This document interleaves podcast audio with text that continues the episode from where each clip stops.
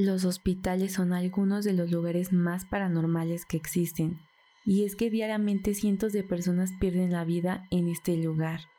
Es por eso que el día de hoy te traigo algunos de los relatos más perturbadores, escalofriantes y tétricos que les ha ocurrido a personas en hospitales.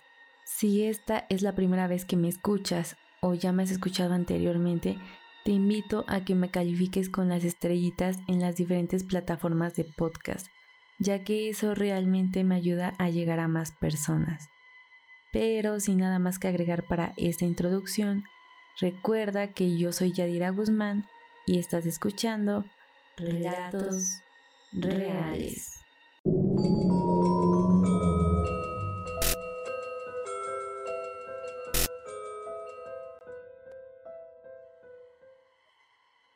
Durante las noches de verano me tocó hacer guardia en el área de maternidad del Centro Médico Occidente de la ciudad de Guadalajara. El área de maternidad siempre ha sido un lugar muy concurrido durante todas las horas. Recibimos aproximadamente a más de 30 mujeres embarazadas con algún problema o a punto de dar a luz. Pero una noche, mientras me tocaba guardia, el ambiente estuvo muy tranquilo. No teníamos ningún paciente en ese momento y todo estaba vacío. Así que le comenté a la enfermera y a la chica de recepción que tomaran un descanso en ese momento y que yo me quedaría a hacer guardia.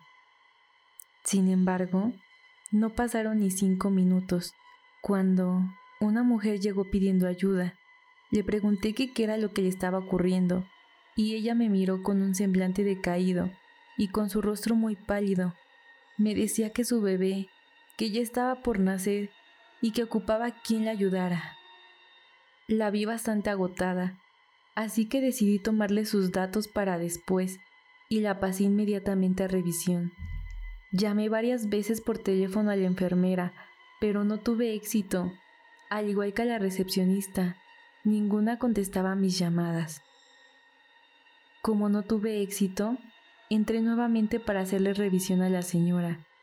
Pero, ¿cuál sería mi sorpresa? Que ya no se encontraba ahí. Estaba desconcertado, pues la única salida que existía era donde yo me encontraba hablando por teléfono. En eso, escuché unas voces que se acercaban poco a poco. Sí, se trataba de la recepcionista y la enfermera.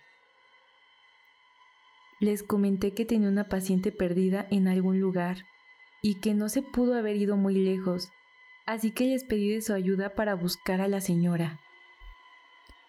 Pasaron varios minutos y no dimos con ella. La recepcionista tuvo la idea de ir a revisar en vigilancia para consultar las cámaras de seguridad. Mientras tanto, nosotros esperaríamos para ver si la señora regresaba. Sin embargo, no pasó así. La recepcionista regresó y me pidió que habláramos un momento. Me dijo que sí, que sí salía en el video de seguridad. Sin embargo, no se veía con quién hablaba o con quién me dirigía. Le pedí ver personalmente los videos, así que me llevó hasta donde tenían las grabaciones y pude ver que Precisamente estaba hablando solo. Me sugirieron que fuera a tomar un descanso, pero yo estaba muy seguro de lo que vi. Tiempo después de lo que me sucedió, me tocó nuevamente guardia nocturna. Sin embargo, en esta ocasión era haciendo rondas por las camillas de los pacientes que estaban hospitalizados. Tenía cinco pacientes que estaban descansando Apenas habían dado las dos de la madrugada, cuando escucho que una de mis pacientes me llama. Fui corriendo para ver qué se le ofrecía y casi doy un grito cuando veo acostada ahí a la paciente que hace tiempo desapareció. Ella me decía que le ayudara, pues estaba por nacer su bebé. Yo no podía hacer nada. La escuchaba fuerte y claro, pero no podía moverme. Ella me gritaba por ayuda, pero yo no podía.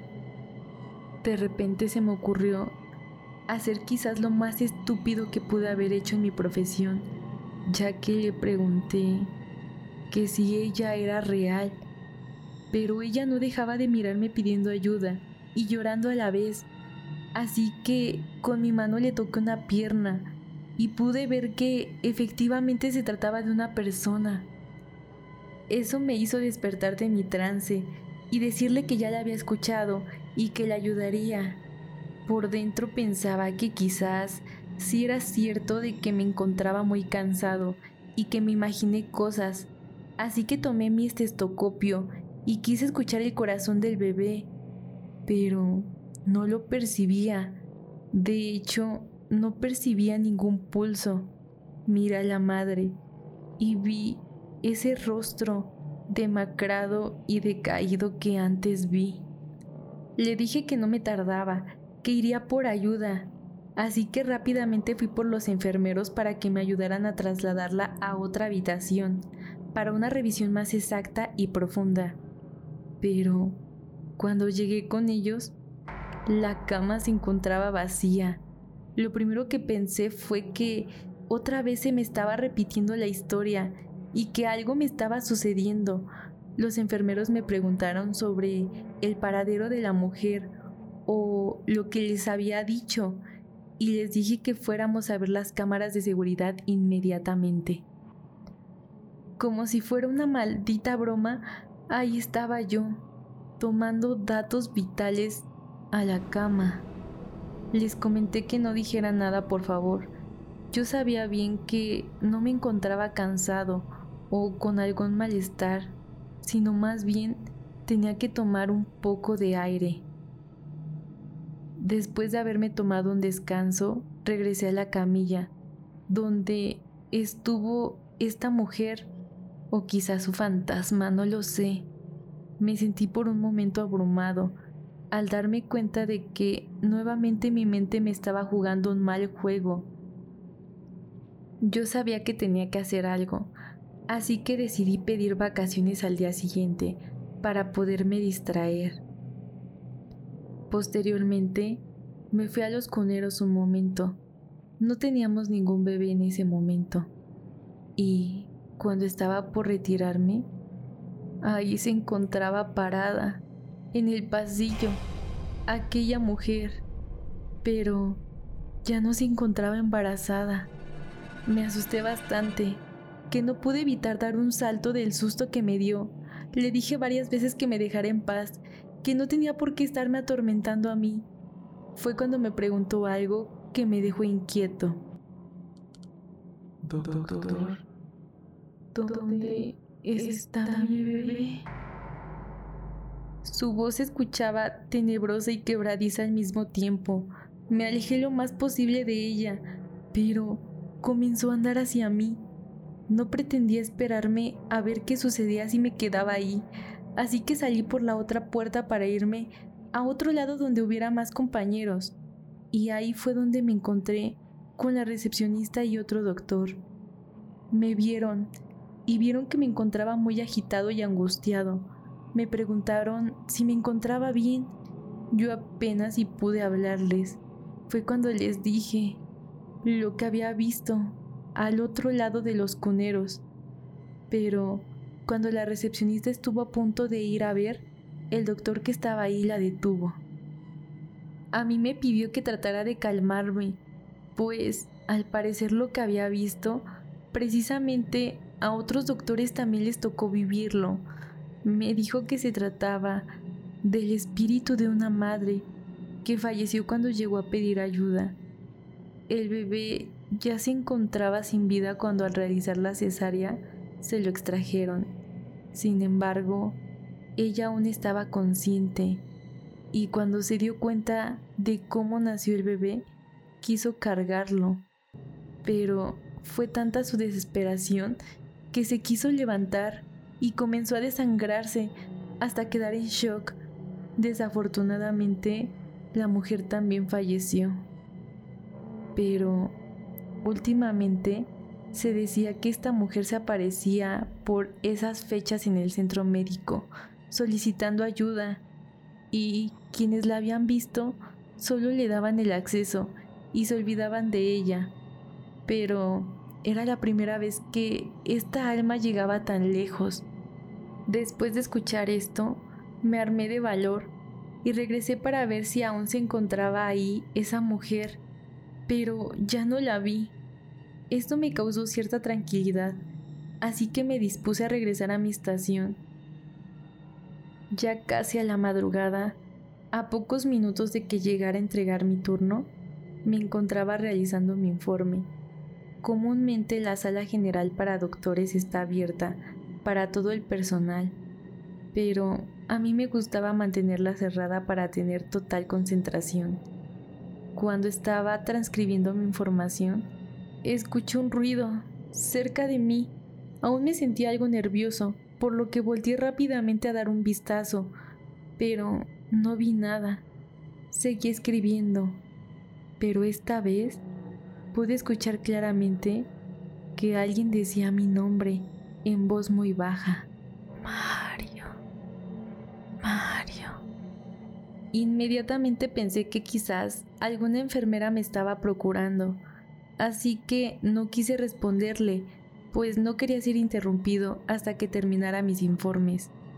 Pero después fue un poco más claro y con la voz de una mujer escuché detrás mío que alguien me decía, ¿Dónde está mi bebé?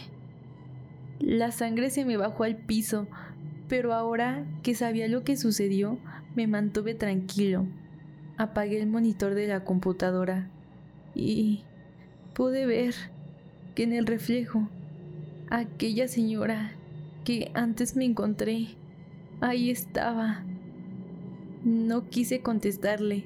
Traté de ignorarla levantándome de ahí y me apresuré para levantar mis cosas, pero seguí insistiendo con su pregunta de ¿en dónde estaba su bebé? No quise que eso se prolongara más, así que se me ocurrió ir a preguntarle al doctor que me había contado la historia acerca de la mujer fantasma él me comentó que el cuerpo de la madre y del bebé nunca fueron procurados, que sus cuerpos se quedaron en el anfiteatro para su estudio y que era muy probable que ya se habían desechado, pero que eso ya había pasado hace muchos años atrás. Ya con la información que me había pasado, regresé a la oficina y me encerré. Me armé de mucho valor. Puse el seguro a la puerta y me senté sobre la silla. Me quedé esperando a que nuevamente me preguntara aquella mujer sobre su bebé. Tenía los nervios a todo lo que daba. No sabía si funcionaría o qué sucedería. Quizás no pasaría nada y lo que estaba haciendo era algo tonto o ridículo, pero tenía que intentarlo. Fue cuando una voz muy tenue me habló por mi nombre completo y después me preguntó por su bebé. Respiré profundo y pude verla por el reflejo. Aún se me eriza la piel cada que me acuerdo. Cerré los ojos lo más fuerte que pude y me dispuse a contarle de la manera más tranquila que pude y de la manera más respetuosa. Al terminar, me quedé en silencio no sabía qué respuesta me daría, así que continué comentándole que ofrecería una misa a su nombre y a la de su bebé para que encontraran el eterno descanso. No tuve tampoco una respuesta como tal, pero abrí los ojos y aquella mujer ya no se encontraba detrás de mí. Ese fin de semana cumplí con mi promesa. Incluso actualmente por las tardes aún le prendo una veladora para darle la luz que ocupa y le pido a Dios por el alma de esa mujer y la de su bebé para que encuentren el eterno descanso. Ya han pasado varios años desde ese entonces. Mi historia ha pasado de boca en boca y ciertamente he escuchado varias versiones, pero la que coincide con todos es la que menciona que aquella mujer buscaba a su bebé. A Christian le faltaba poco para acabar su turno como guardia en el hospital central. Los maltratados pasillos del viejo edificio y el tétrico silencio de madrugada causaba terror a cualquiera que entrara. De repente, Christian escuchó el llanto de una niña que parecía que venía de la tercera planta, que permanecía cerrada desde hace varios años. Con la piel erizada del miedo, subió por las escaleras al no funcionar el ascensor. ¿Quién anda ahí? preguntó nervioso. A cada paso que daba, los llantos se volvían más escalofriantes. Al llegar, se encontró un tenebroso sendero que lo guiaba hacia una bodega donde se archivaban documentos. Lentamente abrió la puerta y su respiración cada vez se agitaba más. No había luz, así que encendió su linterna y descubrió en la penumbra los pies descalzos de una niña. ¿Qué haces aquí? Deberías estar con tus padres, le dijo Cristian aterrorizado. El frío se apoderó de su cuerpo y de repente consiguió enfocar el rostro de la pequeña. Su cuerpo estaba cubierto con terribles quemaduras y llagas. Sus ojos eran totalmente blancos y su cabello era una maraña chamuscada. El espectro de la niña se abalanzó sobre él, que gritó hasta quedarse sin aliento. Cuando logró calmarse, el fantasma había traspasado su cuerpo y desapareció del lugar. Al día siguiente, todos en el hospital se enteraron de lo sucedido. Varios compañeros decidieron subir a la bodega para ver si encontraban a la supuesta niña. Tomaron fotografías del sitio y se reían de lo que supuestamente había ocurrido. De repente, la puerta se cerró con violencia y todos quedaron atrapados. Fue entonces cuando el espectro apareció y lanzó un terrorífico grito de ultratumba. Despavoridos los trabajadores lograron abrir la puerta y salir. Christian, por su parte, decidió investigar con la enfermera que llevaba más tiempo en ese hospital y preguntarle qué era lo que le había pasado a esa pequeñita que vagaba por los pasillos. Ella le dijo que hace más de dos décadas atrás, el lugar en donde ahora estaba la bodega funcionó como el área de quemados. Le dijo, recuerdo que una niña llegó grave con quemaduras de tercer grado. Los médicos hicieron todo lo posible por salvarla, pero no se pudo hacer nada. Recuerdo que los gritos de la pequeña eran realmente desgarradores. Lo más triste fue que murió sola, pues nos enteramos que la madre la había abandonado encerrándola en la casa el día del siniestro. De hecho, decían que su propia madre fue quien provocó el incendio. La noche siguiente, Christian subió hasta la bodega y dejó un ramo de flores y un peluche en el suelo. Justo cuando terminaba su jornada, escuchó nuevamente extraños sonidos en la planta alta, pero en esta ocasión eran risas de la pequeña que parecía estar jugando. Esa noche teníamos un paciente en la unidad de cuidados intermedios. Era mi primera guardia que recibía un paciente en esa sala, que prácticamente la diferencia a una unidad normal era que había un monitor de signos vitales, una cama eléctrica y quizás una bomba de infusión era con lo que se trabajaba en ese tiempo en ese hospital ya muy antiguo.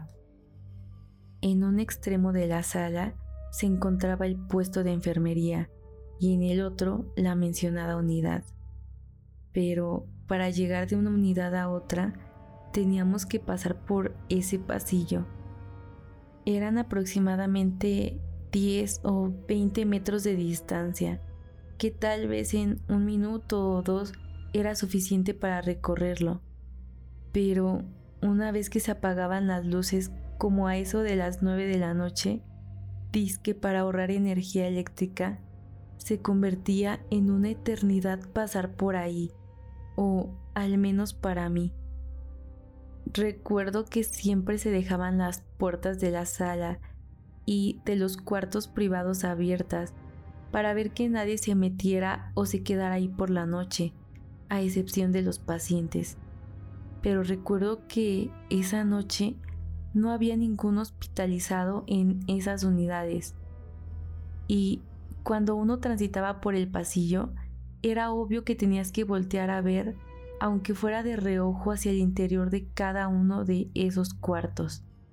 Recuerdo que esa noche, desde temprana hora, al deambular por el pasillo, comencé a sentir ese frío raro que hace que la piel se te ponga chinita y que sientas una mala energía.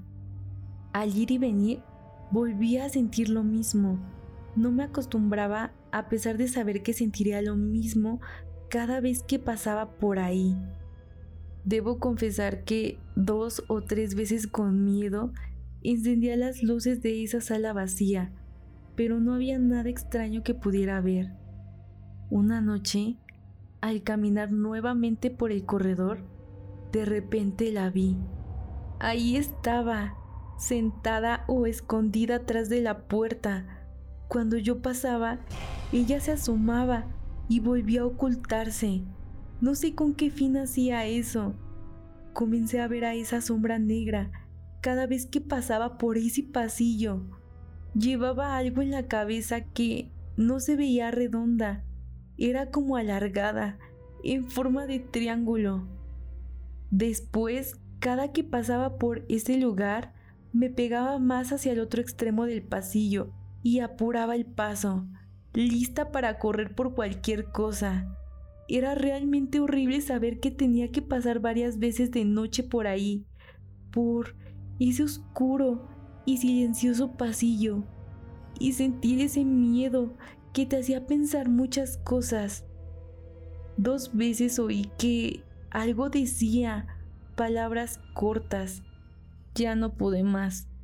Así que cuando entré a la sala de cuidados intermedios, se lo comenté a mi compañera, que llevaba más de 20 años laborando en ese sanatorio. Tranquila me escuchó y al terminar de contarle todo con calma me dijo, no te preocupes, no tengas miedo. Esa sombra negra no hace nada. Esa es la buena. Ten cuidado con la sombra blanca. Esa sí viene y hasta a un lado de ti se sienta por las noches. Nunca vi a esa sombra blanca, ni la quiero ver. Solo estuve unos meses más ahí y me cambiaron a otro hospital. Y esas han sido las historias para este sexto episodio. Déjame saber a través de mis redes sociales, en las cuales me encuentro como Chica Interesting, qué opinas acerca de este episodio. Y también, si te ha gustado, no te olvides calificarme a través de las estrellitas.